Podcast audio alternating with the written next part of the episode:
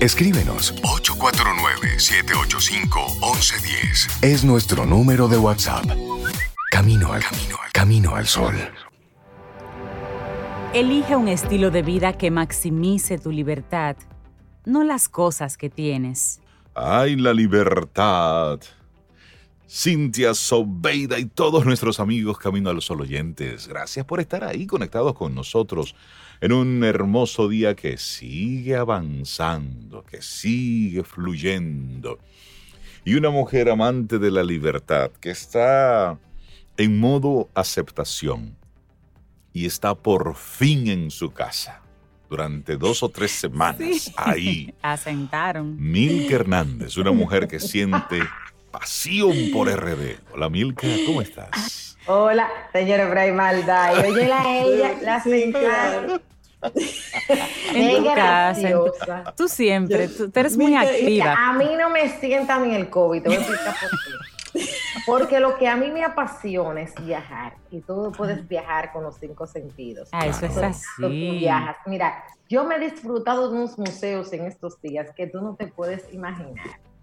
Pero aparte de eso, yo me estoy gozando todas las rutas que estoy preparando para los seguidores de Camino al Sol, para las agencias de viaje, dando charlas. Óyeme, yo tengo cerca de 700 agentes de viaje capacitados en lo que va de cuarentena. Wow, y me tú- quedan todavía unas 12 charlas antes de que termine el mes. Y tu tiempo ves, de resiliencia. Tu tiempo de resiliencia, ese espacio que tú has creado. Mi tiempo también. de resiliencia. O sea, yo- llevo más de 40 programas en mi tiempo de resiliencia. Señores. ¿Tú ves por qué a mí me llama la atención cuando oigo a gente diciendo que están aburridos? No, que vengan para mi casa. Mira, mira la hora que es. Si ya esta hora en esta casa yo limpié, saqué el perro, le di la comida, le eché agua a las plantas, dejé el desayuno de cada uno de mis hijos diferentes hecho. Ajá. Pero claro, Nandito ya tiene la tarea de hoy hecha, que es solamente conectarse ahorita a internet. Y lo de la comida, que voy a hacer un sancocho, ya está adelantado. Señor, Y estoy aquí en Camino al Sol Milka, termine para mi tiempo de resiliencia. Todavía falta tiempo para las 9 de la mañana. Ya tú has hecho ya- todo eso. Y ahora tienes ese segmento. y te desentica porque, señores, eso de andar arruinada en su casa. porque No, ay, no. Yo creo que a mí me tienen que dar el premio, el premio en República Dominicana a la persona que ha sido más perseverante en cuanto a mantenerse on point. Esa, esa es actitud, Milka. Y hoy traes un tema que es muy interesante y pensé mucho en ti hace unos días, Milka, cuando veía la triste información de cómo la loma donde está el divino niño Constanza. en Constanza eh, estaba, estaba en llamas, una parte estaba, se estaba quemando. Y recuerdo tanto, tanto, tanto ese día en que juntos, un grupo de amigos, fuimos y visitamos y conocimos esto allá.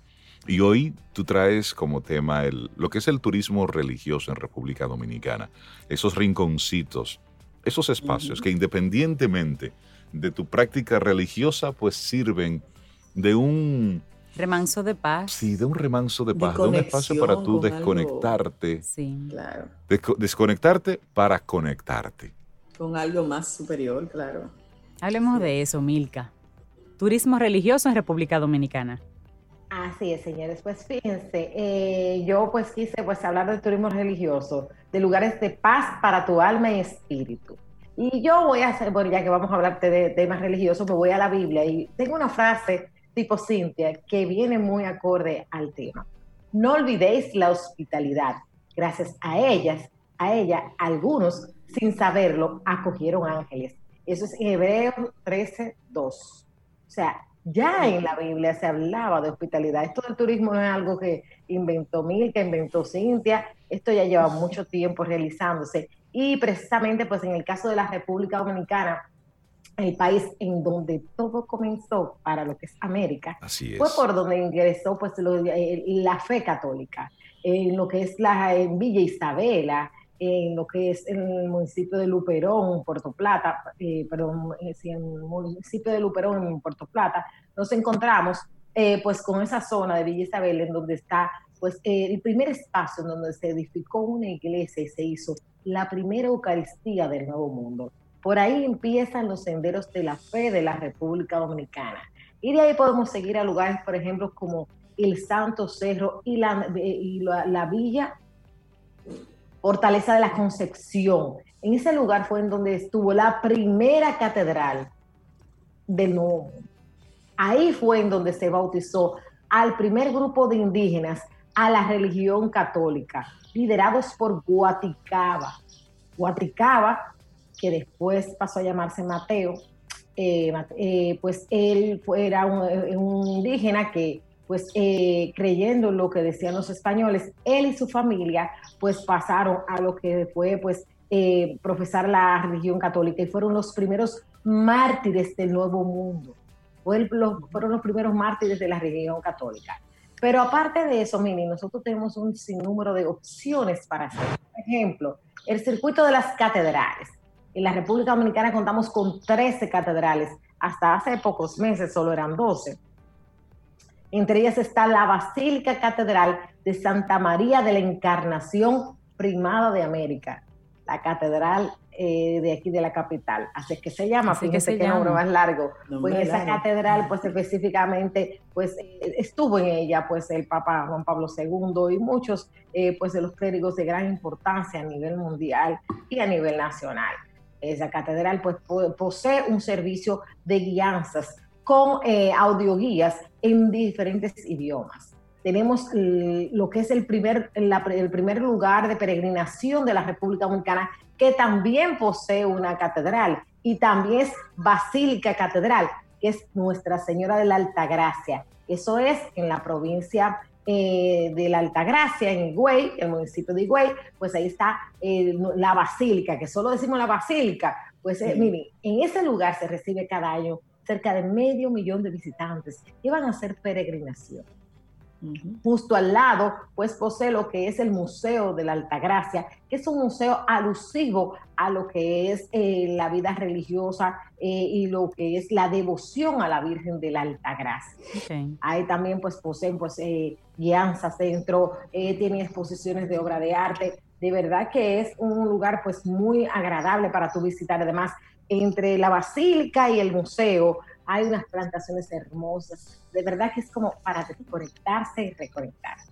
Pero también ahí mismo en la Alta Gracia nos encontramos con lo que es la iglesia de San Dionisio, que es una iglesia de la época colonial, uno de los primeros templos marianos que existen en el Nuevo Mundo.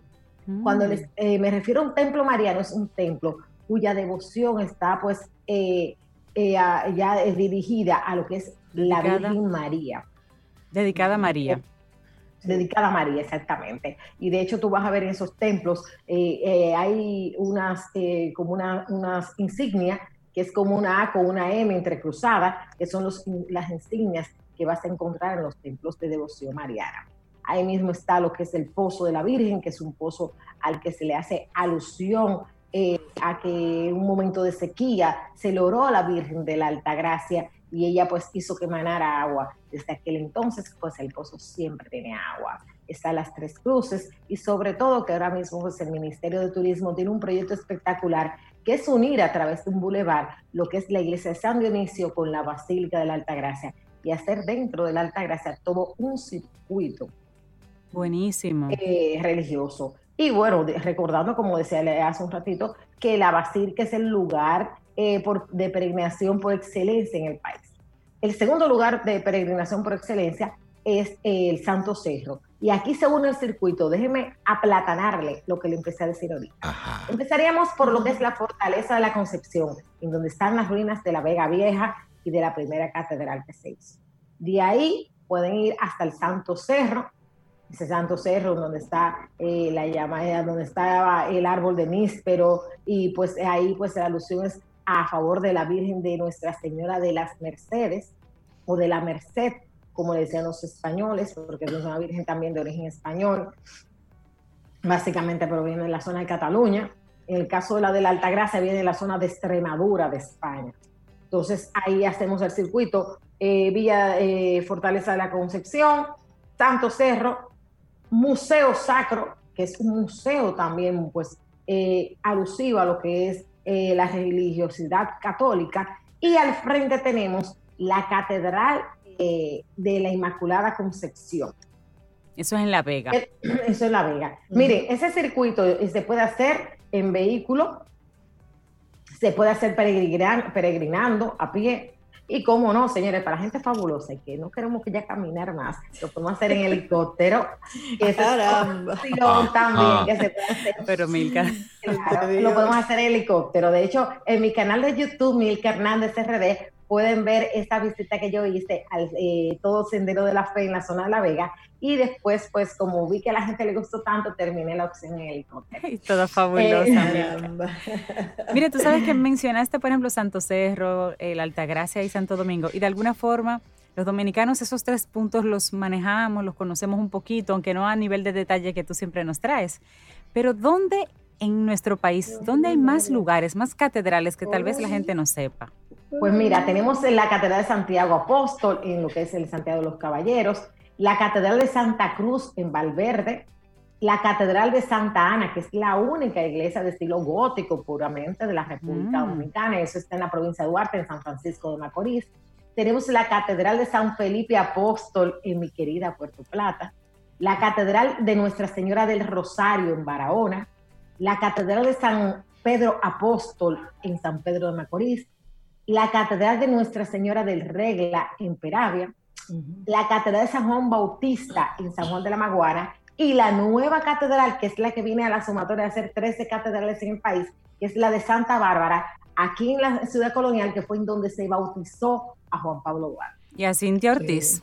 Y a Cintia Ay, Ortiz. Ortiz. Ay, cara. Bautizaron ahí. Ustedes ven que yo todos los días tengo que seguir aprendiendo. para Ella estaba esperando ese momento para Ay, no. ahí. Por eso Pero lo dije hizo ya. la pregunta para llegar. Claro. No, y a ver si yo sabía, mejor, yo estaba actualizada en esto. Pues ya no sabe mi vida que yo me he dedicado e- esta cuarentena, mi amor, a enseñar y aprender. Qué Oye, bueno. hay otro lugar súper especial que los dominicanos casi no conocen. Es en el Seibo, es la Basílica de la Santísima Cruz. Tú sabes que allí nos, nos encontramos con el llamado Lignum Crucis. Son dos astillas de la cruz en la que se crucificó a Jesús, que la Santa Sede certificadamente les regaló a la República Dominicana y que reposan sobre un madero, sobre una cruz. Eh, están, pues son dos astillas pequeñitas, pero se pueden visualizar regaladas por la Iglesia Católica. O sea, tiene un nivel a nivel espiritual bastante interesante esa Basílica de la Santísima Cruz. Sí. Y recordar que todo el Ceibo, eh, lo que es el municipio cabecera, posee una de las rutas culturales eh, de pueblos más interesantes del país. Pero además de eso hay un montón de lugares de peregrinación.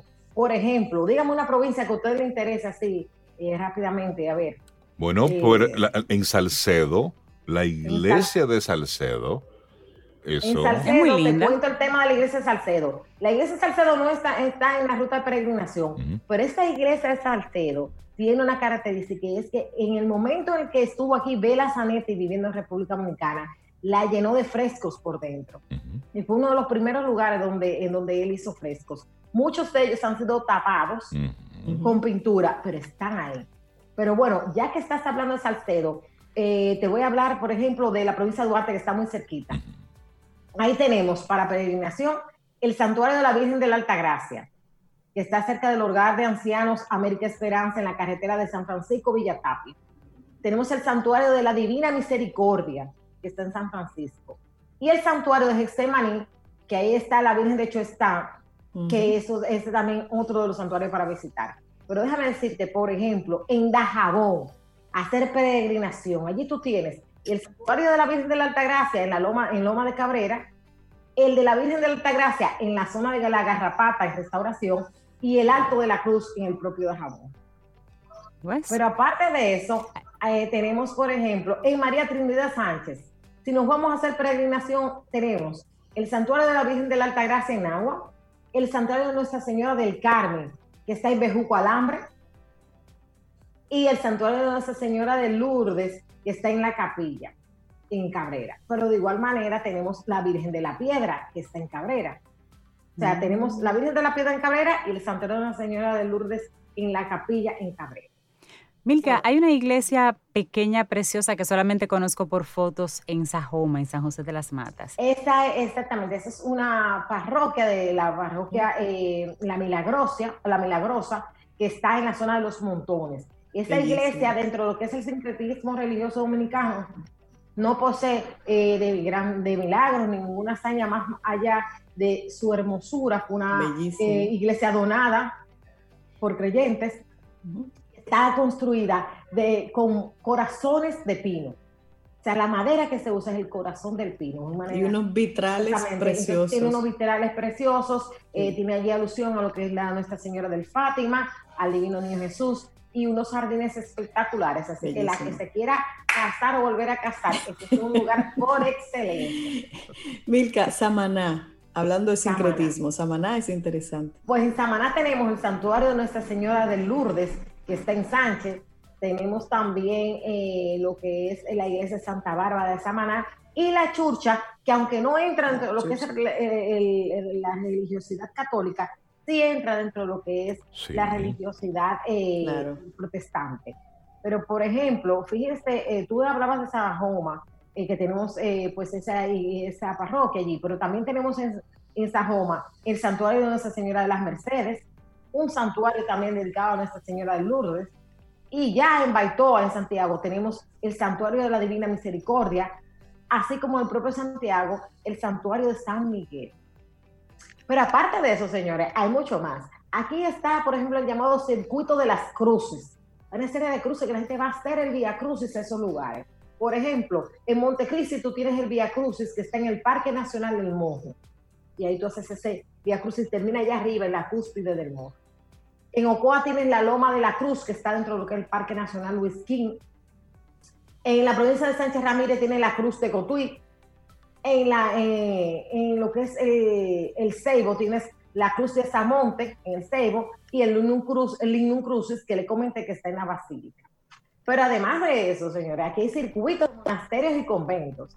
Por ejemplo, en la capital es una gozada. Aquí tenemos el monasterio de las Carmelitas, la iglesia convento Regina de Angeloro, la capilla de la Tercera Orden de los Dominicos, que entra en esa, esa ruta de circuitos de monasterios y conventos, la iglesia del convento de Santa Clara, la ruina del monasterio de San Francisco, el convento de las Mercedes. En mi amada Monte Plata tenemos el convento de Cristo Rey. Pero además en Monte Plata tenemos la iglesia de las Aguas Claras en Boyá, que es una iglesia de la época colonial, y lo que es el santuario, pues eh, también que tenemos en la zona de Vallaguana. Pero en San Juan de la Maguana, por ejemplo, además de tener la Catedral de San Juan, ellos tienen el monasterio de las Hermanas Capuchinas, que esa es otra opción para uno visitar. Y en Puerto Plata, el monasterio de la Visitación en San Felipe. De museos, pues ya les había comentado, el Museo de la Alta Gracia, el Museo del Arte Sacro, el del Padre Fantino, esto es en La Vega, el del Padre Fantino está en proceso de apertura, ya casi listo. En la capital tenemos el Museo de la Catedral, que está también en proceso de apertura, el Faro Colón, el Museo de Casas Reales, dentro del museo pues existe un, un espacio dedicado a lo que es la religiosidad. Eh, en lo que es, por ejemplo, eh, otras ofertas de turismo religioso, ya les había mencionado la iglesia evangélica San Pedro La Churcha, que está en Samaná. Samaná. En Santo Domingo tenemos la primera iglesia evangélica dominicana en la ciudad colonial. En San Pedro tenemos la primera iglesia pentecostal. En Sosúa, la sinagoga judía de Sosúa. Entonces, como ya les dije al inicio, no olvidéis la hospitalidad.